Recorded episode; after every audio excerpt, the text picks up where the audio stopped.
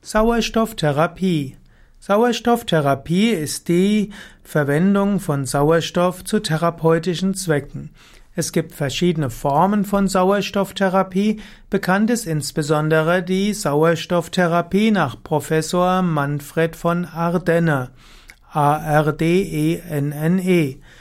Sauerstoff ist die Grundlage des Lebens und verschiedene Alterungsvorgänge können eventuell daran liegen, dass die Zellen nicht mehr genügend Sauerstoff bekommen. Und so kann die kurmäßige Verwendung von Sauerstoff helfen, dass der Mensch sich wieder besser fühlt. Zum Beispiel gibt es Behandlungszyklen von 10 bis 12 Sitzungen zu jeweils 30 Minuten Sauerstofftherapie. In diejenigen, die Sauerstofftherapie anbieten, sagen gerne, dass Sauerstofftherapie bei allem Möglichen hilfreich sein kann bei verschiedenen Organleiden, bei rheumatischen Erkrankungen, bei Allergien, bei Durchblutungsstörungen, Kreislaufbeschwerden, Erkrankungen der Atemwege, Schmerzzustände, bei Hormonbeschwerden, Depressionen und auch Stress, Burnout-Syndrom und vieles andere. Man könnte also sagen, Sauerstofftherapie könnte bei vielem eingesetzt werden. Verlauf der Sauerstofftherapie. Die Sauerstofftherapie nach Ardenne gesteht typischerweise in drei Schritten. Zuerst einmal nimmt man Vitalstoffe auf, also zum Beispiel Vitamin C. Und der zweite, zweite, Schritt ist die Inhalation des Sauerstoffs für 20 bis 30 Minuten, zum Beispiel über eine Sauerstoffbrille.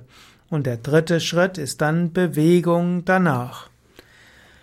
Das kann man dann jeden Tag machen über eben eins bis zwei Wochen und das kann man dann anschließend jeden Monat wiederholen.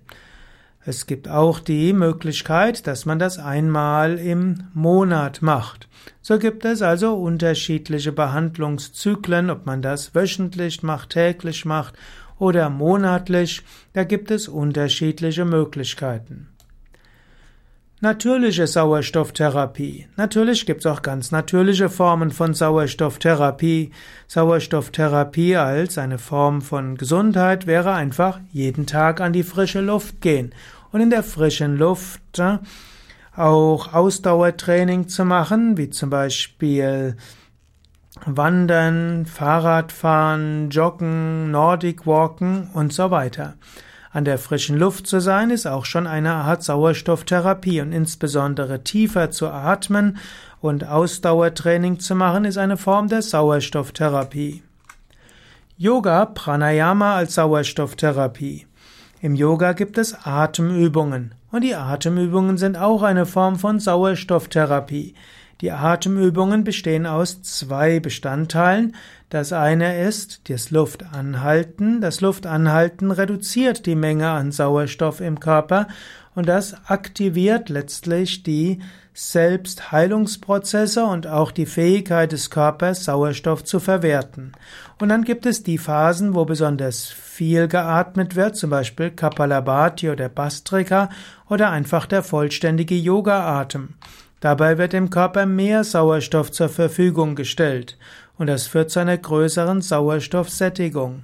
Und gerade dieser Wechsel von viel Sauerstoff und wenig Sauerstoff ist eine gute Stimulierung der Lungen und des Herz-Kreislauf-Systems. Und so weiß man, dass Yoga-Atemübungen hilfreich sind, zum einen für die Gesundheit der Lungen, zum anderen für die Gesundheit des Kreislaufes und schließlich auch gut sind für eine gesunde Psyche, für Harmonie und psychische Energie.